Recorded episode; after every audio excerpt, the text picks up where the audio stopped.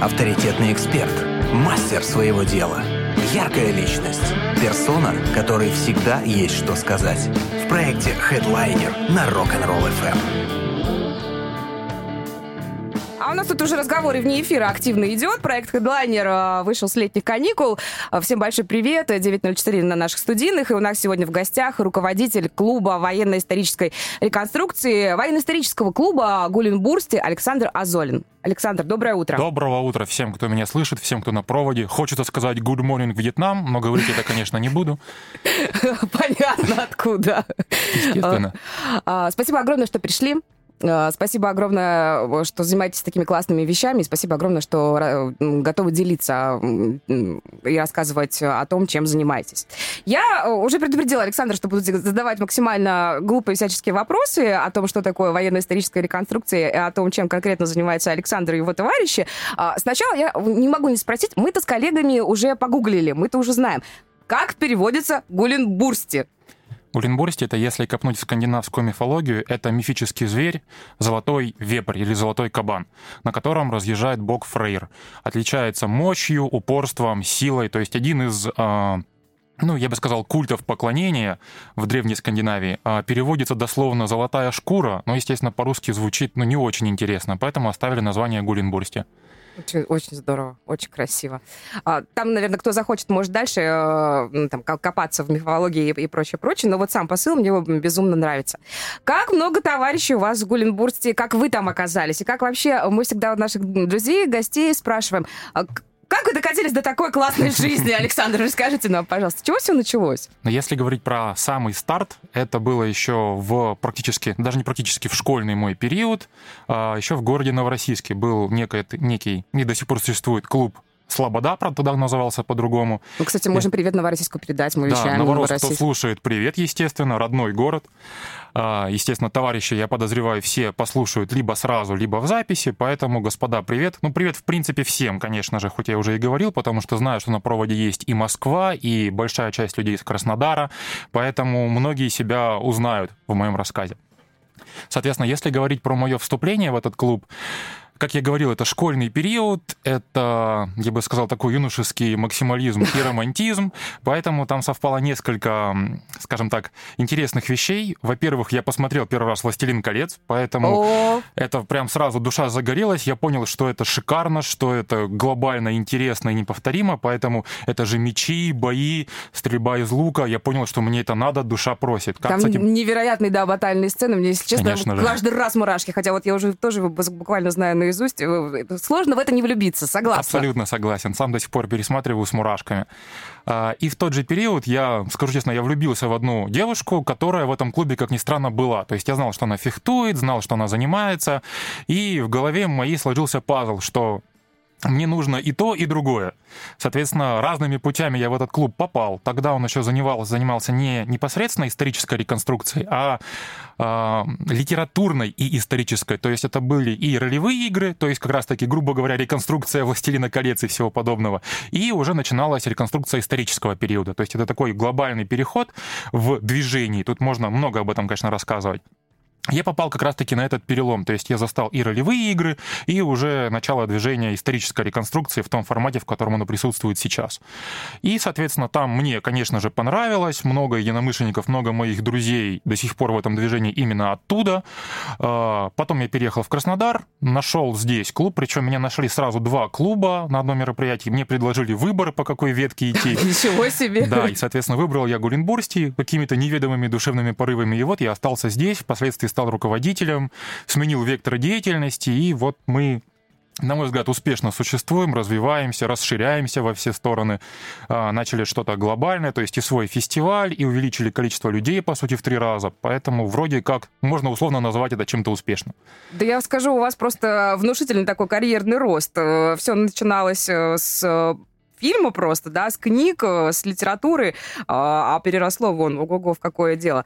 А много ли людей в вашем клубе? Вот. Сейчас у нас 20 25, это если судить по чатику ВКонтакте. А. Но мы все, конечно же, неоднородны. То есть собраться всем воедино вот в одной точке в одну минуту, допустим, какого-то времени, это практически нереально.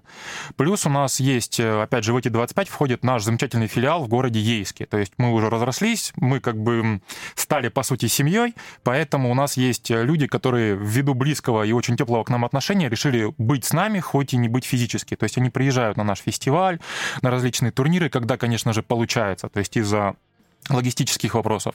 Но существуют и живут они и занимаются, естественно, в Ейске. Там э, семейная пара, то есть их суммарно 4 человека, два взрослых, два маленьких. Э, Все тоже Маленьких пошиты. тоже при, приобщают. Конечно же, да. То есть тоже там эти детские костюмы, маленькая обувь, там 15 размера очень мило, очень прекрасно, но, скажу честно, на мероприятиях это сильно оживляет атмосферу. То есть никогда только там мужчины и женщины за 20, за 30, там по-разному, но когда и бегает мелочь, вносит свой этот м, какой-то юношеский или даже, бы сказал, детский... Ну, э, колорит. Ну, это всегда колорит, здорово, конечно, когда да. дети э, тоже участвуют в мероприятиях вместе с родителями и, и, и понимают, да, э, они привносят свои, конечно же, краски. Это всегда очень, Да. очень, Поэтому, очень если классно. посчитать детей, нас 27, а так взрослых 25. Так, ну, понятное дело, что там, наверное, много э, либо семейных пар, либо люди друг с другом знакомятся и образуют э, э, какие-то пары. И это тоже очень здорово. Это такие свои классные сообщества, которые потом разрастаются. А, об этом мы еще поговорим. Потому что, наверное, э, если мужчины с мечами, э, секирами и топорами, то, то женщины наверняка отвечают за то, чтобы была классная, красивая одежда. Конечно же, абсолютно верно. Вот. И одежда, и кухня, конечно же. Куда без этого? О, это тоже отдельный разговор. А, Александр, скажите, чем, в принципе, занимаются люди в вашем клубе? В- Какое-то направление по времени? И вот э, для тех, кто вообще, допустим, не знает, кто такие реконструкторы военно-исторические, вот давайте вот так прям совсем для дилетантов. А, Из разряда мы собираемся, переодеваемся в определенную одежду и э, там играем э, в вот такой-такой-такой время-период. естественно, бьем друг друга. Но на самом деле можно начать, опять же, чуть-чуть издалека. Первое, с чего начинается деятельность любого реконструктора любой эпохи, это, конечно же, изучение истории. То есть если человека вот прижало, говорит, хочу вот это, вот хочу погрузиться там в эпоху викингов, в Древний Рим, во Вторую мировую, в Первую мировую, неважно, а, нужно, понятное дело, изучить этот период. Не скажу, что досконально, но хотя бы понять, что где происходит, ну, хотя кто бы там был. разбираться, да. Конечно же, потому что если ты даже, допустим, на фестивале где-то покажешь свое незнание эпохи в- вообще в целом, ну, на тебя будут смотреть, конечно же, косо, так иногда с презрением. Поэтому, как правило, это изучение. Причем, как правило, есть уже наработанный список книг, статей, монографий, которые, конечно же, максимально объективны, но я бы сказал, историчны. То есть они э, отражают ту реалию, которая была в то время. Потому что сейчас псевдоистории плодится огромное количество, и найти нормальную книжку по нужной эпохе — это очень непростая задача, как оказалось. Мгм. Поэтому даже тут все неоднозначно. Соответственно, сделали первый шаг, поняли, что вот, вот тогда, в этот период, допустим, в раннее средневековье, как, каким мы занимаемся, происходило то-то, то-то. Вот есть, ну, так называемая эпоха викингов, поэтому, как правило, всех тянет, конечно же, либо викингов, либо в родных славян, как их, опять же, можно очень обобщенно назвать, то есть различные славянские племен- племена. Конечно же, это не единственные регионы и этносы, которые берут для реконструкции, но, как правило, это самые первые. Вот, допустим, человек решил, что я хочу побыть в шкуре викинга, вот хочу ходить на дракаре, рубить топором, там, убивать монахов, условно, конечно же говоря. Слушайте, очень здорово. Соответственно, следующее, что он должен сделать, это начать собирать себе костюм. Ну, опять же, э, вариант найти клуб не обязателен. Есть реконструкторы-одиночки, причем не всегда они хуже, чем э, клубные люди. То есть все зависит непосредственно от человека, от его стремлений. Ну, и от того, какой человек. Если человек интроверт, ему комфортно одному, то, конечно, Абсолютно да. верно. А если хочется э, войти в такую культуру, да, и в такую какую-то общность, где тебя понимают, и где такие же люди, как и ты, то, конечно, тогда надо искать клуб, естественно. Да. Так, одежда. Соответственно, нужно понять, где ее взять, что с ней делать. Здесь, конечно же, путей, как обычно, много. Вариант простой, но, на мой взгляд, не самый оптимальный. Это все заказать.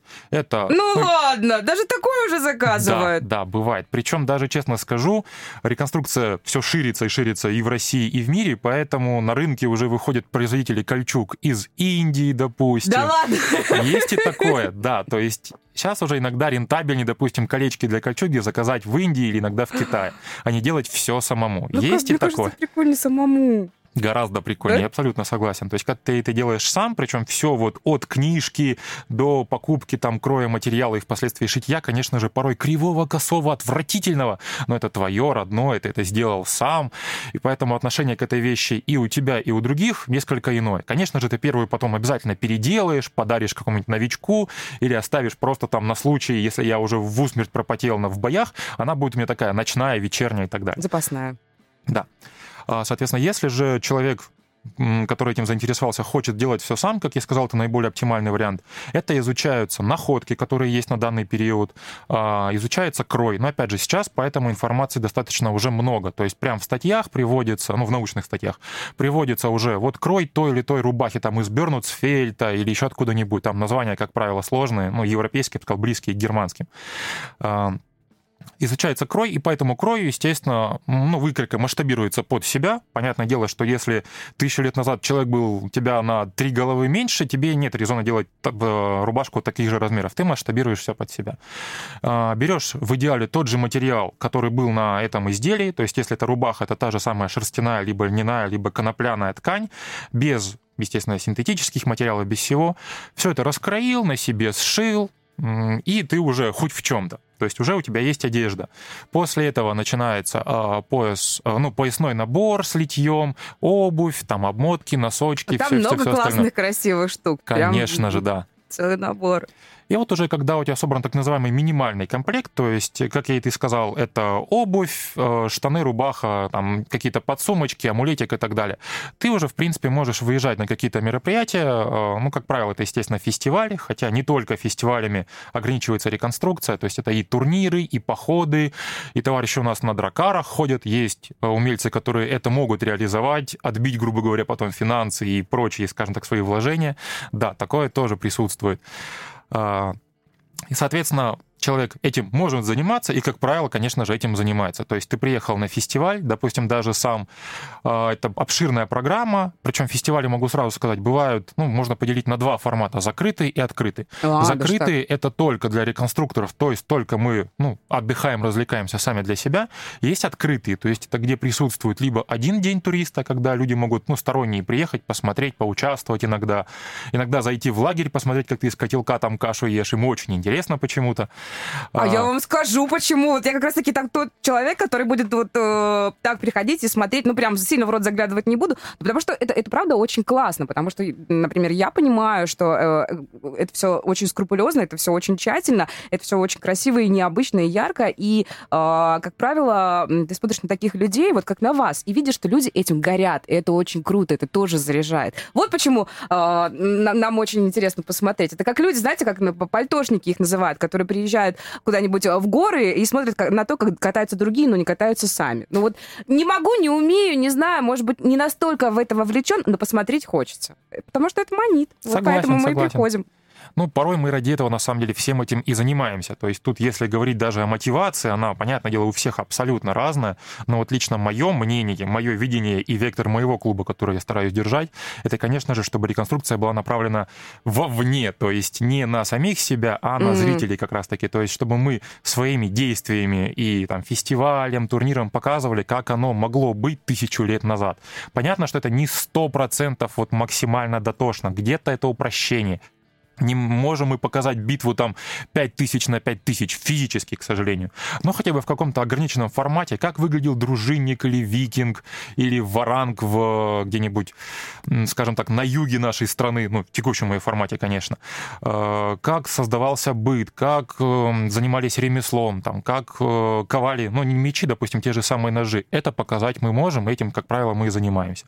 Поэтому, допустим, один из векторов действия нашего клуба это, допустим, показательные мероприятия в школах, спортивных секциях, на городских мероприятиях. То есть у нас стоит стол с нашими некоторыми изделиями, то есть там те же самые литье, ну то есть литые украшения, там амулетики, кольца, поясные наборы, топоры, молоты, кусочки кольчуг или кольчуги целиком, где все можно потрогать, примерить, разузнать, что это. Потому что, конечно же, далеко не все вещи сразу понятно, зачем существуют. Ага, И начинается да. такая викторина. А как вы думаете, что это? Оно на самом деле для того и так далее. То есть, опять же, через это взаимодействие, и человек ну, немножечко расширяют свое познание. То есть, а как оно было, как был устроен быт, и картина мира, я бы сказал, в голове, она чуть меняется. Потому что, как правило, об истории мы, ну, более-менее картинку в голове строим из фильмов, как правило. Не из «Властелина колец», конечно, но каких-то... Ну, всяких разных, да, там да. «Храброе сердце» есть и прочее, да, прочее. Да, да, и много-много, соответственно, аналогов. Но там картина в большинстве случаев, конечно же, очень либо гипертрофирована, либо вообще взята из воздуха. И поэтому, допустим, стандартный, ну, возьмем среднестатистический человек, отличить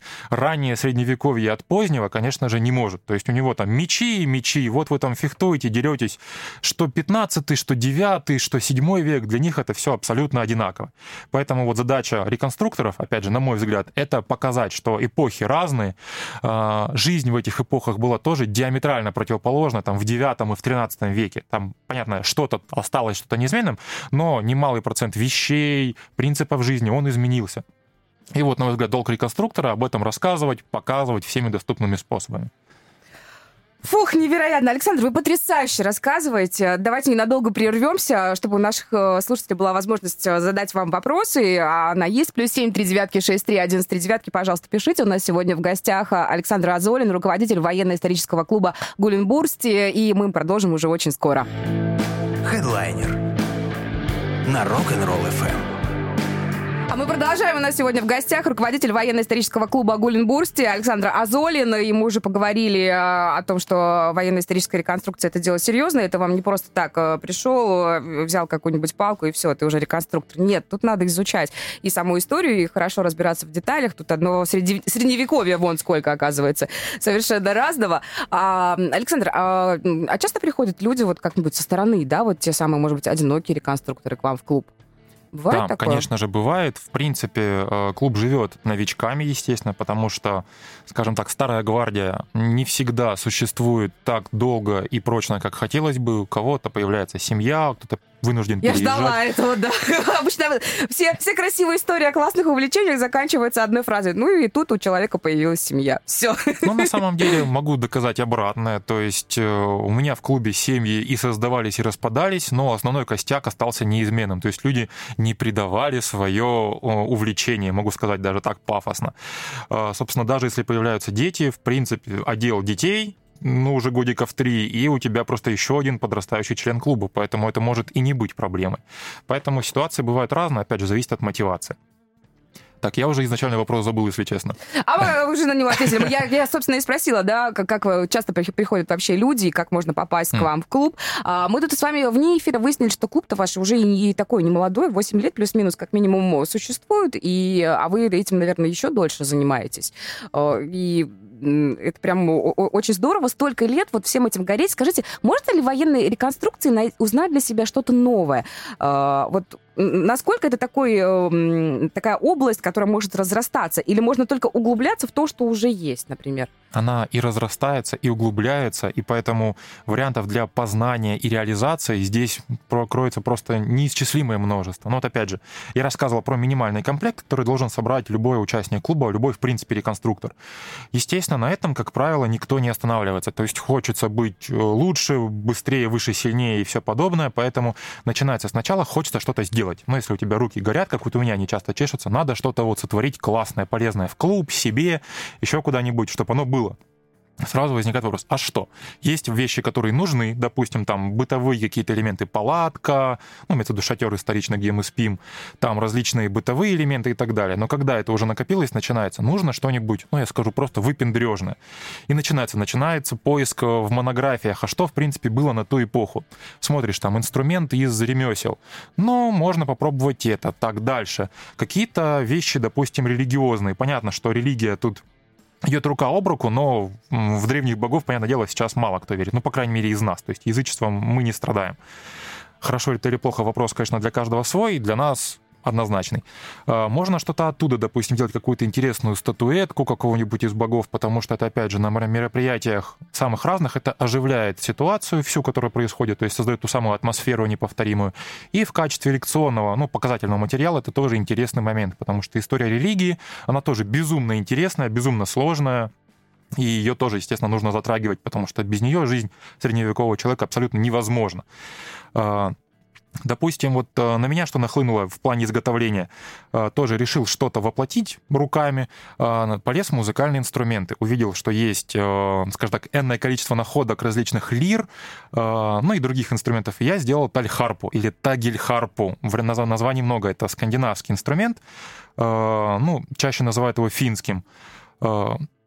Соответственно, нашел материал, посмотрел, как оно делается, воплотил, попробовал поиграть, конечно, получается не очень, то есть нужно этим долго, плотно заниматься, но... Так оно, может, и тогда звучало не очень, подождите, но что вы на себя наговариваете? минорная, грустная, под нее только на похоронах, наверное, сидеть, но в текущем понимании, Скажите, конечно. на фото у нас на анонсе это она? Да, да, да, именно так. Это то, что вы сделали да, своими да, руками? абсолютно верно. Удивительно, обалдеть. Соответственно, за счет изготовления этих вещей, понимания, как они применялись, как они изготовлялись, естественно. Потому что одно дело сейчас там заказать у мастера, он тебе фрезерным станком все сделает. Другое дело все это делать вручную, выбивать стамесочками, э, сверлом ручным, а не электрической дрелью и всем подобным. И тогда ты понимаешь, насколько стоила каждая вещь, каждая там даже буквально ложка, не говоря о каких-то сложных там найденных кроватях, дракарах и чем-то еще, понимаешь, сколько труда часов это стоило, э, чего стоило человеку, не знающему там науку о материалах, о конструировании все это в голове сопоставить, собрать, и чтобы оно работало. Поэтому знания и понимание эпохи, ну и в принципе, ну назову это пафосно, опять же, мироздание, они расширяются, и появляется некий сторонний взгляд на все вокруг происходящее удивительно. Я просто тоже представляю, как скрупулезно вы подходите, во-первых, к созданию этого всего, и это действительно не так, как сейчас, да, там мы привыкли, что у нас есть там кружка, кружка, ложка и ложка, и все это обыденно. А одна сломалась, новую можно купить, да, там, э, или там достать из набора. А раньше, конечно же, не так. А, и, и, и вот, понимаете, удивление людей, которые приходят к вам на фестивале, когда все это видят, э, то, что вы сделали сами, и поэтому у нас, может быть, такие немножко, в том числе и озадаченные люди. А, фестивали. Как часто проходят фестивали? Фестивале? Но если брать летний период, как мы его называем, сезон фестивалей, если брать даже европейскую часть нашей страны, то можно практически каждые выходные попадать на фестиваль. Даже Вопрос так? только, что они будут в разных частях нашей страны. Один в Калининграде, другой у нас на юге, третий в Подмосковье, четвертый в Великом Новгороде и далее по всей стране. Поэтому, если имеются финансы и, самое главное, от бесконечной отпуска, можно угу. весь, э, скажем так, свой летний период провести в фестивалях. Есть люди, которые этим живут, но, как правило, они еще занимаются там торговлей на фестивалях, либо они целиком полностью погрузились в какое-то ремесло. Допустим, есть несколько кузнечных мастерских, которые работают непосредственно вот в рамках а, только исторических изделий, то есть делают те же самые там мечи, топоры, котелки, шлемы и все остальное. И по фестивалям они ездят, понятно, чтобы эти изделия и продать, наработать себе клиентскую базу и все подобное. Если говорить непосредственно про участников, то, как правило, а, это либо посещение фестиваля, фестивалей наиболее доступных по региону и по допуску. Я про допуски тоже чуть дальше скажу. Тут тоже не все просто. Нельзя приехать просто так на какой-либо фестиваль. Нужно Участнику получить... или э, Участнику, зрителю? А, и угу. зрителю иногда в том числе. То есть, как я говорил э, в первой части нашего общения, есть закрытые, есть открытые. Угу, Соответственно, да, да, про закрытые, на закрытые просто вас никто не пустит. Просто скажут, у нас свое мероприятие, мы а не ты без кольчуги пришел, ты стой за забором. Да, на самом деле так и бывает. А, соответственно, если, ну, допустим, говорить с моей точки зрения, но с моего клуба, мы ездим, как правило, на самый большой фестиваль, а, который у нас проводится в европейской части и в России, в частности, ну, в том числе, это Русборг, это примерно 1100, ну, в среднем 1000 человек. Это под городом Ельцом, ну, поселок Елецкий, если быть точно. Он проводится, этот фестиваль, раз в год, как правило, на майские праздники. Mm-hmm. Это считается таким, ну, не скажу, что местом паломничества, но уж очень привлекательным местом для реконструкторов. А, хоть фестиваль уже скажем так, ну, многим людям, ну, и знакомым немножечко поднадоел, потому что программа Из не настолько сильно, да, не меняется. Ездишь, и тем да. более лица порой одни и те же, одни и те же сходы там 300 на 300. Многим это, понятно, надоедает за там 10-15 лет э, своих увлечений. Поэтому некоторые фестивали стараются менять формат, э, то есть, допустим, выкупать кусок земли, строить там какие-то укрепления, их штурмовать, допустим. Даже так? Конечно, бывает и такое. Ну, вот, собственно, в этом году был такой фестиваль Бладгельд, не так давно закончился очень нашумевший фестиваль, крупный крупный, потому что организовывали его очень знаменитые и, и именитые личности, то есть тот же самый Клим Жуков, я думаю, его знают все, даже не в рамках реконструкторов, как популяризатора науки. Вот он был одним из организаторов, поэтому внимание к фестивалю было просто огромным. Правда, скажу честно, у нас в Союзе то не получилось, потому что все отпуска мы взяли по другие фестивали, А-а-а. по тот же самый Русборг. Тут выбора, к сожалению, не так-то много. Хотя локальными десантами в 2-3 человека, конечно же, мы стараемся охватить, ну, хотя бы основные фестивали, которые, ну, наиболее распространенные, наиболее интересные, конечно. А я сейчас немножко прибью. Вот когда, допустим, вы приезжаете на фестиваль, который организуете не вы, да, а вот такой масштабный, а, вы там как-то, у вас есть отличительные знаки э, вашего именно клуба? Это важно приехать на фестиваль, такие, мы из этого клуба. То есть есть такая история? Ну, честно скажу, есть. Да? У каждого более-менее большого клуба, ну, как правило, от трех и более, есть свое знамя которое так же, как у, любой, э, у любого войскового соединения, должно быть всегда в почетном месте, должно быть всегда на флагштоке, должно развиваться, обозначать, вот, что... Вот, распорядки, да? Ну, да, они породились на самом деле непосредственно в среде реконструкторов, то есть не факт, что в раннем Средневековье было так же, но это вот такая немножечко дополненная реальность, могу назвать так. Это то, что люди современности привносят э, в, в эту культуру. Я к тому, что вот, вот мы даже живем в 21 веке, мы сейчас пришли а, и окунулись в средневековье, но имейте в виду, что мы вот из этого клуба, мы есть, и это классно. Да, вот, да. А сама идентификация на таких больших э, мероприятиях, то есть вы когда приезжаете, вы понимаете, что, ага, эти приехали оттуда, их зовут так, эти приехали оттуда, их зовут так, а этих всего лишь два человека, но они представляют такой-то, такой-то клуб. То есть это так происходит? Происходит. Да, да. да? Причем э, отличают э, не только по флагу или знамени, но еще и по рисунку на щитах. То есть это а. наиболее тоже такой опознавательный знак, наиболее явный. То есть тут даже бывает ситуация, когда клуб начинает э, столбить за собой какой-то конкретный рисунок, чтобы только этот э, ну, узор, цвет, ну или сочетание цветов, как правило, были вот за этим конкретным клубом. Чтобы допустим. не повторялось. Абсолютно верно. То есть, допустим, у нас на черном фоне золотой кабан понятно. То есть мы Гуренбурсти, мы кабаны, вот у нас на э, знамени, на многих, скажем так, элементах, э, ну, даже, я бы сказал, пожизневой одежды, то есть у нас там майки с этим уже символом есть, то есть мы и в нашу бытовую жизнь этот символ перенесли. Но на фестивалях, конечно же, мы вот обозначаем себя в основном рисунком щитов. И в общих боях, то есть в этой свалке, которая иногда происходит, мы тоже друг друга отличаем, понятно, не всегда по голосу, не всегда по там профилю, а часто по щитам. А, вот, это, это очень важно.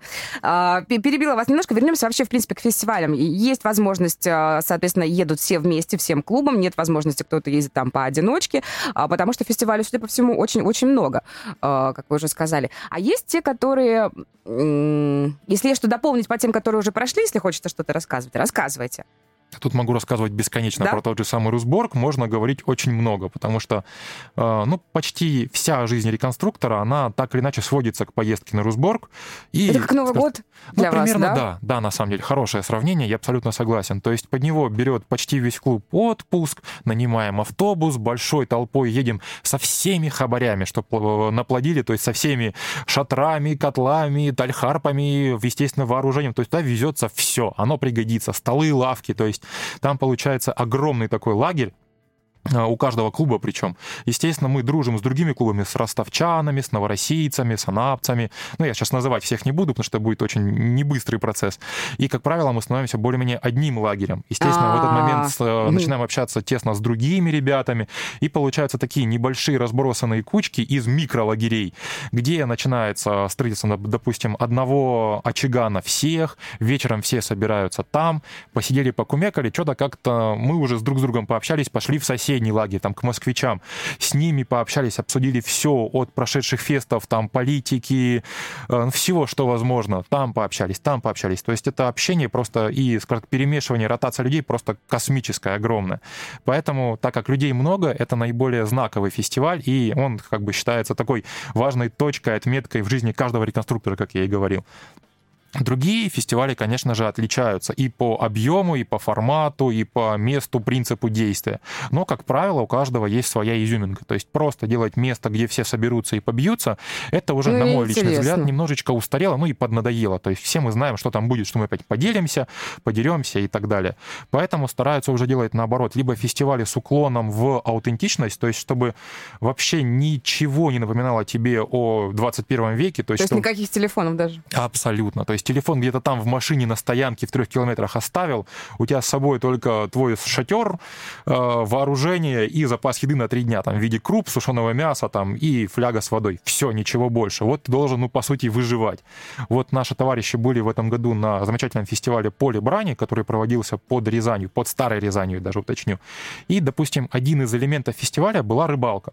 Конечно же, рыбалка целиком историчная. То есть нужно было раздобыть себе крючок, ну, их, благо, наделали угу. заранее кузнецы.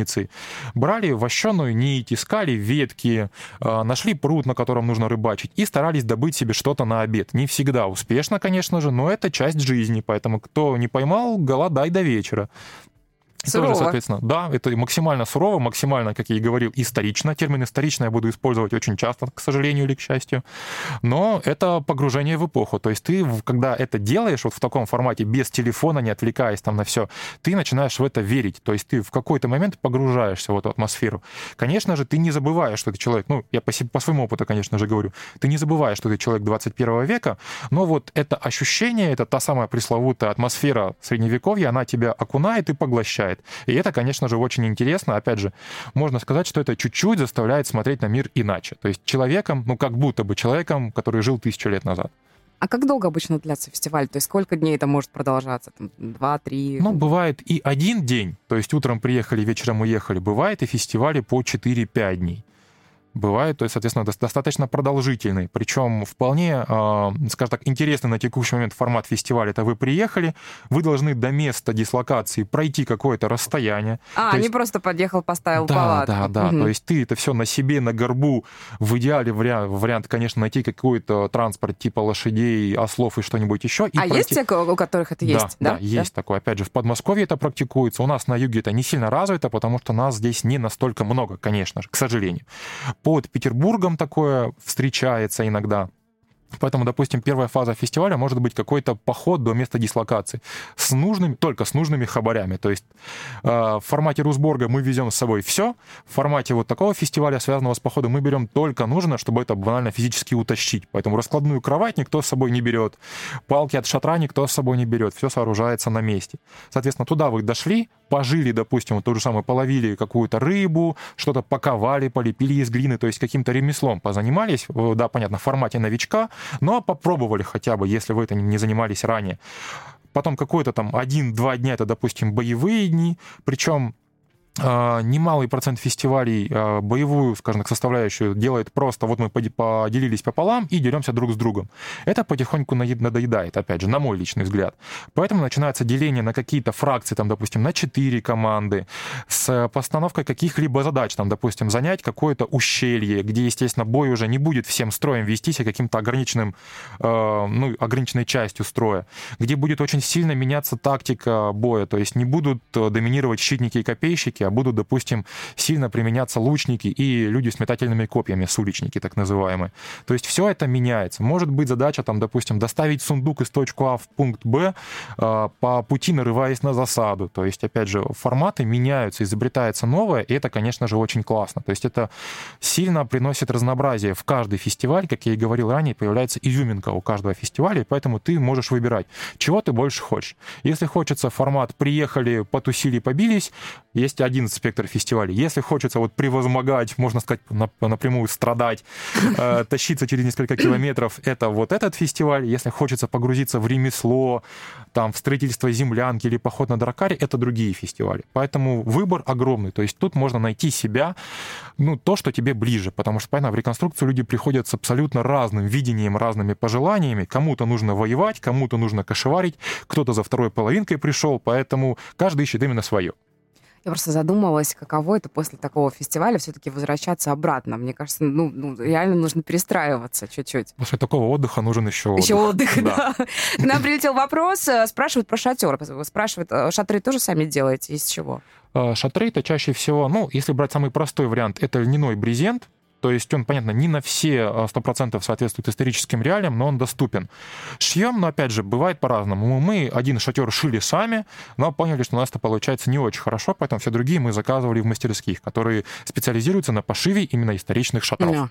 Бывает такое. Причем тут, опять же, достаточно много вариантов, какой шатер, под какой формат заказывать и так далее. Если, опять же, копать вглубь реконструкции, то есть как, ну, к чему мы стремимся, это, конечно же, шерстяные шатры. Он будет к сожалению, гораздо дороже, гораздо тяжелее, его сложнее сушить, но это, опять же, ближе к искомому оригиналу, то есть такими, какими они были тысячу лет назад. Поэтому стараемся потихонечку переходить на максимально правильные варианты.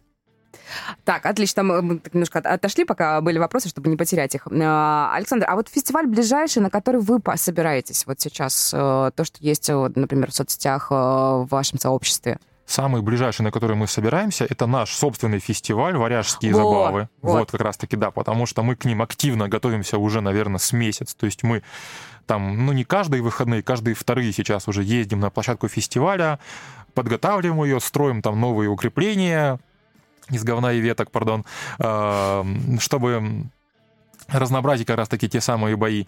Он у нас проводится в октябре, то есть это будут вторые, по-моему, выходные октября, поэтому сейчас мы на другой фестиваль никакой не нацелены, чтобы просто не распыляться, не тратить время. А, целиком подготовлены к непосредственно своему. У нас фестиваль в закрытом формате, то есть только для реконструкторов, угу. да, потому что, ну, там, опять же, много нюансов, я об этом могу рассказать чуть позже, более подробно, чтобы сейчас... Э, Вы на, на позже долго не откладывайте. Мы с вами так не делаем. Александр безумно интересно рассказывает, я думаю, наши слушатели согласны. Я думаю, мы не, мы не будем уже делать перерывов, если в этом нет необходимости, потому что у нас с вами остается всего лишь mm-hmm. 20 минут. А есть, есть о чем рассказать, я прям по глазам-то я вижу. Говорю, что я могу рассказывать не, откладывайте на попозже. Давайте про ваш фестиваль. Э, если есть детали и подробности, то, конечно, давайте. Ну, давайте про него продолжу. Соответственно, мы чуть-чуть э, отходим от стандартного формата «приехали, побились, уехали». То есть у нас э, такой изюминкой фестиваля является деление на две команды противоборствующие. Причем мы привнесли такой, назову это, ролевой элемент, то есть чуть-чуть, чтобы была предыстория фестиваля. Она у нас каждый год разная. Допустим, в этом году у нас фестиваль, условно, опять же, это подчеркиваю фразу, происходит якобы в земле богов а, и, соответственно, вся, все наши две команды — это противоборство асов и ванов, то есть богов из скандинавских саг. Mm-hmm. Естественно, мы на себя роль богов конкретно не применяем, но это просто такой ролевой э, стартовый элемент, чтобы был повод разделить эти команды и задать им какое-то противоборство. А, в течение всего фестиваля эти две команды будут разным образом а, соревноваться, то есть непосредственно и в боях, кто больше друг друга отбудскает разными способами в разных местах с разной задачей, и а, различные, ну, назову это так, не боевые активности, то есть стрельба из лука, ораторское искусство, то есть конкурс скальдов, очень популярное на самом деле явление, Ничего и оно себе. даже в, ну, с исторической точки зрения очень было важно, то есть важной составляющей достойного мужа, то есть, ну, воина в Скандинавии было умение воевать, понятное дело, то есть обращаться с мечом. А следующее было это ораторское искусство, то есть управлять э, ну, создавать кеннинги. Это так называемый, ну, это я назову так, метафора, то есть э, иносказание, я бы сказал, даже зашифрованы. То есть, допустим, э, в сагах есть строчка «конь э, моря», это имеется в виду дракар. То есть в А-а-а. тексте какие-то зашифрованы иные фразы, которые нужно проанализировать, сказать, а если ты это импровизируешь, то, соответственно, это в голове обратный процесс. То есть ты должен это все зашифровать, рассказать, и при этом, чтобы у тебя смысл в предложении как-то остался, но с помощью метафор.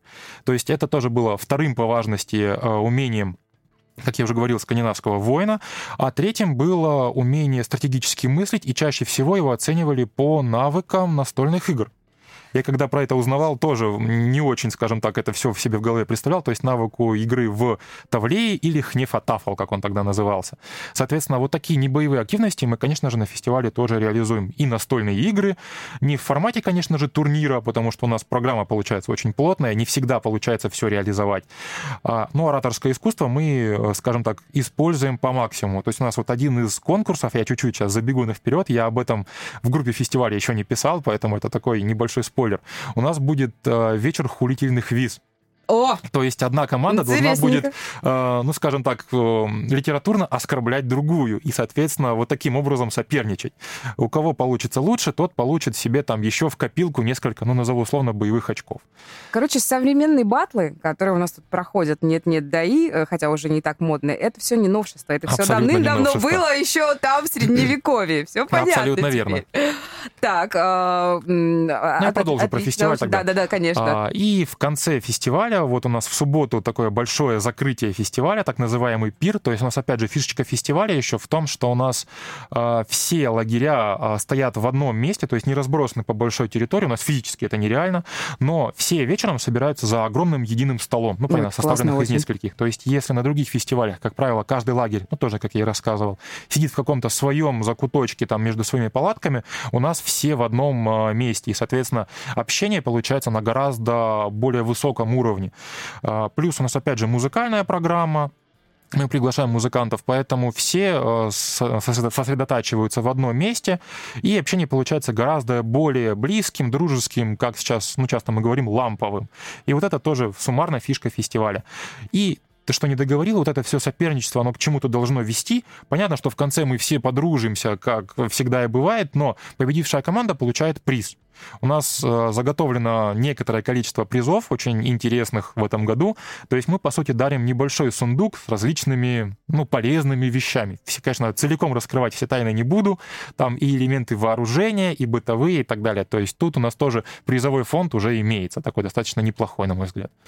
Это очень круто, и э, я сейчас буду как в этом, э, Алиса, ты, получается, ты сама напросилась. Э, немножко обидно, почему не, приглашаете людей на все на это посмотреть, потому что все-таки должна быть возможность, э, грубо говоря, потусить самим для себя.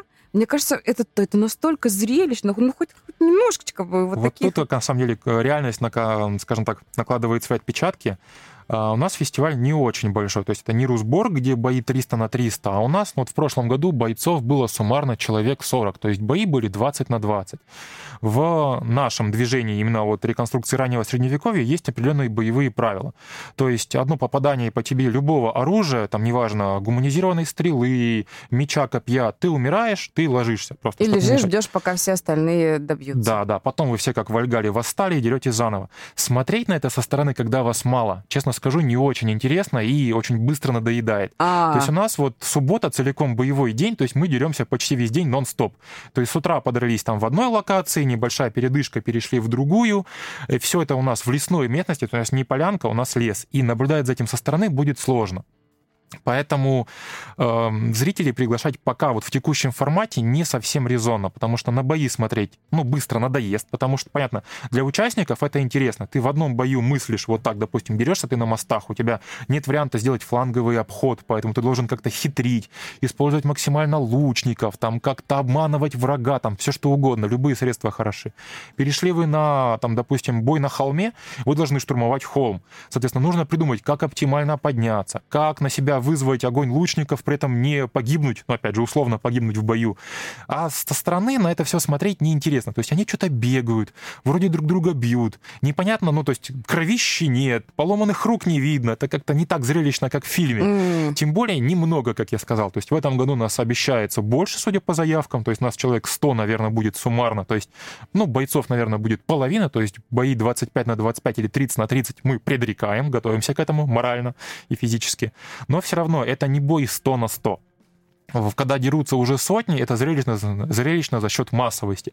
То есть там какой-то из клубов сделал таранный удар, там кто-то ногами вверх пролетел, там щиты, щепки, поломанные стрелы, люди оттуда выползают, чтобы их не придавили. Это все динамично и интересно. Это как в фильме, ты в это веришь. Когда вас мало, это не настолько зрелищно. Плюс, опять же, как я сказал, у нас все а, лагеря на нашем фестивале расположены в одном месте, поэтому можно это достаточно быстро обойти, а на что еще тогда смотреть? А. Ну, прям все логично. Тут, конечно, не придешь. Теперь понятно.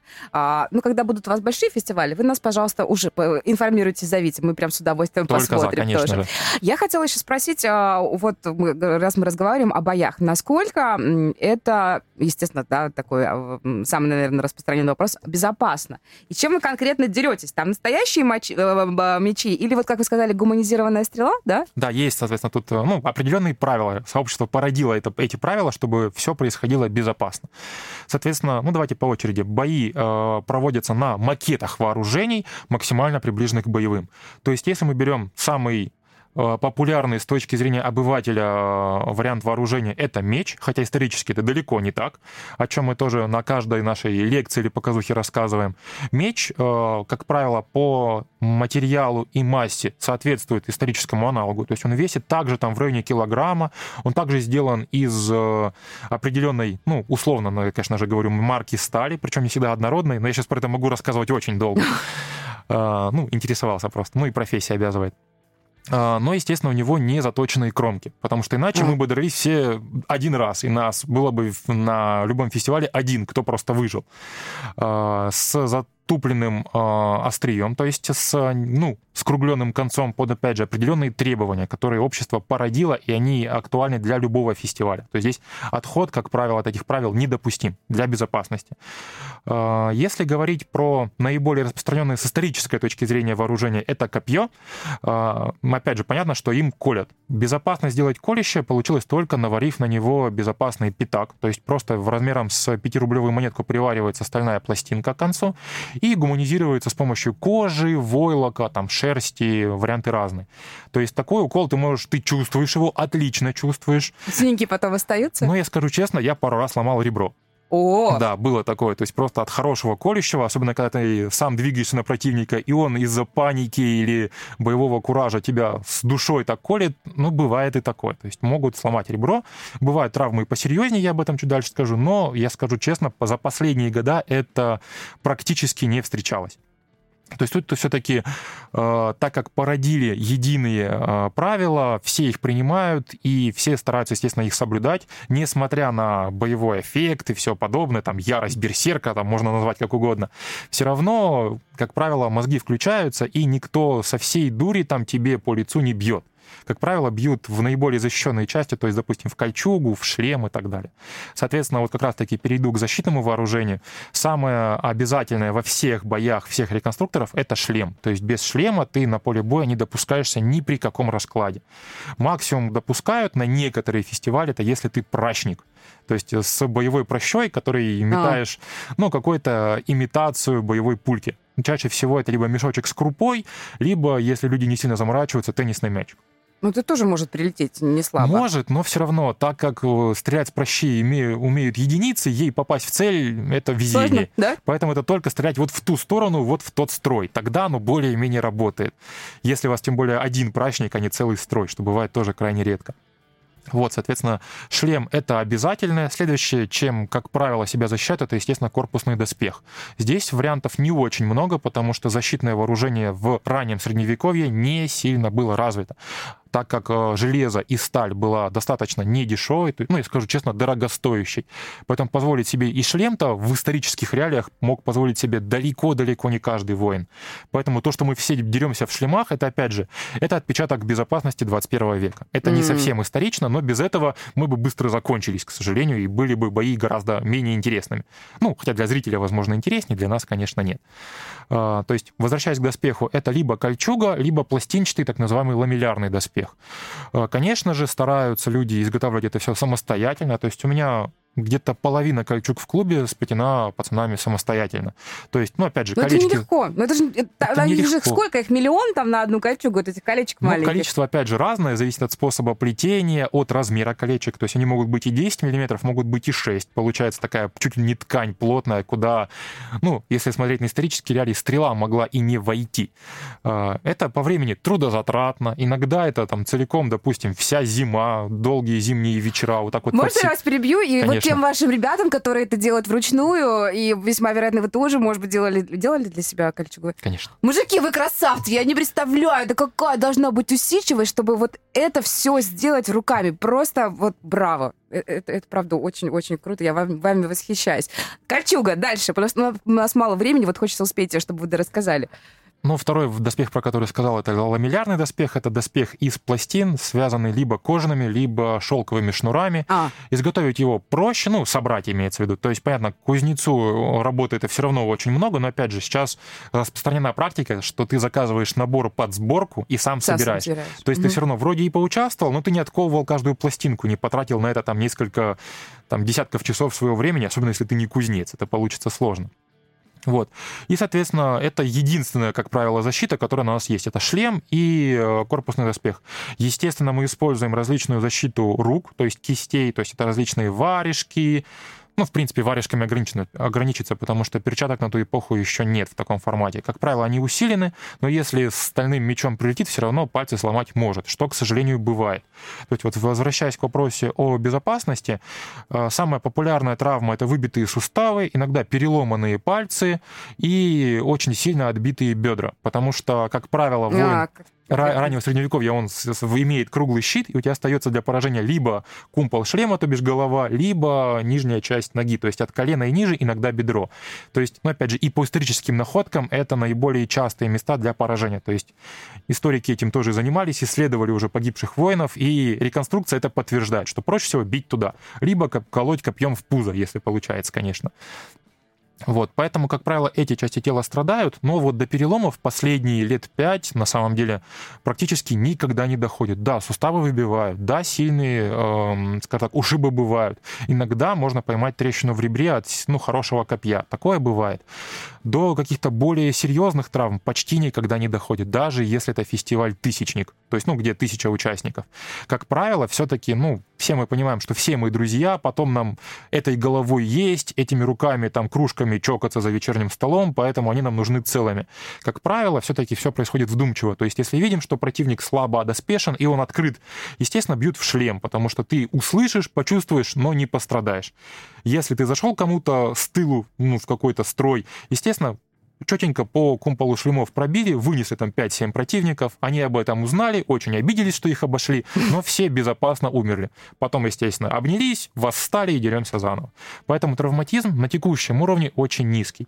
Если говорить про время, когда я пришел в это движение, там было, конечно, ну не скажу, что страшно, было серьезнее.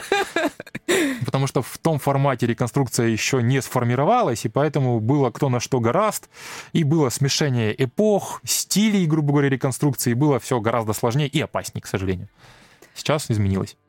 Александр, у нас уже вот буквально осталось там три минуты. А, я так думаю, что вас надо звать к нам в гости еще раз, может быть, после фестиваля. Вы безумно интересно рассказываете. Спасибо вам Спасибо огромное. Вам. Может быть, для тех людей, которые нас сейчас послушали и тоже воодушевились и вдохновились, что делать э, дальше человеку? Можно ли как-то прийти в ваш клуб? Что для этого нужно сделать? Где вас найти? Вот какие-то явки, может быть, пароли, да какие-то советы, может быть. Тут все гораздо-гораздо проще. Опять же, у нас есть почти у каждого клуба клуба группа ВКонтакте. Собственно, ссылка даже вот э, на вашем канале уже присутствовала в объявлении. То есть можно туда заходить в группу, либо на мою личную страницу. Там даже есть уже отдельно темы для тех, кто хочет к нам вступить. Самые частые вопросы там на... Все есть. Как mm-hmm. правило, да. То есть как, куда идти и прочее. А мы периодически проводим открытые тренировки с рекламой ВКонтакте, со всем, О, чтобы как вот, раз таки... Вот, наконец-то. Вот можно прийти, а посмотреть... Тем... Да, да, да, да, конечно. То есть мы да. специально готовим небольшие такие мероприятия, как правило, на, скажем так, нашей тренировочной базе, либо иногда в каком-то там парке, сквере.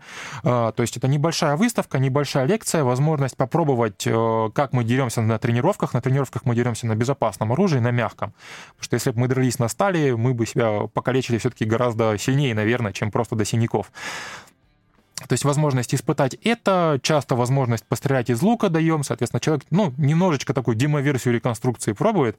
Естественно, сразу рассказываем, что вся реконструкция — это не только ходить на тренировки и бить друг друга мягкими палками, что это серьезная и научная, и ручная работа, и социальная. Соответственно, если это интересует, все, ты новичок клуба, а, у нас практикуется такая практика, правда, тавтология получается, что за каждым новичком прикрепляется так называемый куратор, mm-hmm. то есть человек, который уже пошился, ну, кто грубо говоря, из старой гвардии. И он дает ему э, ссылку на всю нужную информацию, на мастеров, если что-то хочет заказать, там меч, кольчугу, там колечки под кольчуги и так далее. То есть тут информация уже, ну, база наработана, делиться ей несложно, лишь бы был интерес. Самое главное, кого это все цепляет, это не оставлять на когда-нибудь на потом. То есть тут нужно это делать и делать постоянно, лучше по чуть-чуть и долго, чем один раз и там на большую какую-то космическую сумму рублей. То есть все можно делать самим. Это не требует огромного финансового вливания, по крайней мере, в одну единицу времени. Понятно, что здесь объем инвестиций может быть космический, но зависит от возможностей. Ну, я поняла, нет предела совершенства, потому Абсолютно что верно. есть много, очень много классных штук, которые тоже хочется там, себе и купить, сделать. И, и купить. сделать, и раздобыть, иногда завоевать. Поэтому, да, возможностей очень-очень много. Ну, то есть можно на какой-нибудь турнир поехать, выиграть себе меч. Для кого-то это очень важный такой эмоциональный момент, что вот я его заработал себе в бою. То есть такие варианты тоже есть. То есть главное, если вы поняли, что оно вам интересно, действовать, не ждать, потому что потом что-то изменится, появятся другие более важные заботы, изменится работа, место жительства, а жить нужно сейчас и развиваться, заниматься увлечением нужно именно сейчас, а не потом. Жизнь не бесконечна, к сожалению. Браво, Александр, спасибо вам огромное. А, вот э, давайте на этом, наверное, на сегодня как минимум и завершим. Спасибо, что пришли, спасибо, что занимаетесь таким классным делом, и спасибо, что делитесь этим вот так э, ярко, красочно и откровенно. Не знаю, пожалуйста, зовите э, зрителей на ваши мероприятия, хотя бы вот на такие небольшие, на, хотя бы на тренировки, это безумно интересно. Поэтому на фестиваль мы с вами, может быть, не поедем, а, чтобы и вас не смущать, да, и там, э, грубо говоря, самим не скучать, как вы говорили, это все очень специфично. А вот на тренировки, я думаю, что очень многие наши слушатели с огромным удовольствием бы пошли. Очень надеюсь, приходите, все мы только будем рады. А, будем вас тогда, значит, э, мониторить и делиться а, анонсами ваших мероприятий, в том числе и в нашем эфире. Спасибо. Еще раз огромное спасибо. У нас сегодня в гостях был руководитель военно-исторического клуба Гуленбурсти Александр Азолин. Друзья, все явки, пароли есть у нас в наших соцсетях. Обязательно поделимся. Всем хорошей пятницы и классных выходных до понедельника. Хедлайнер на Rock'n'Roll FM.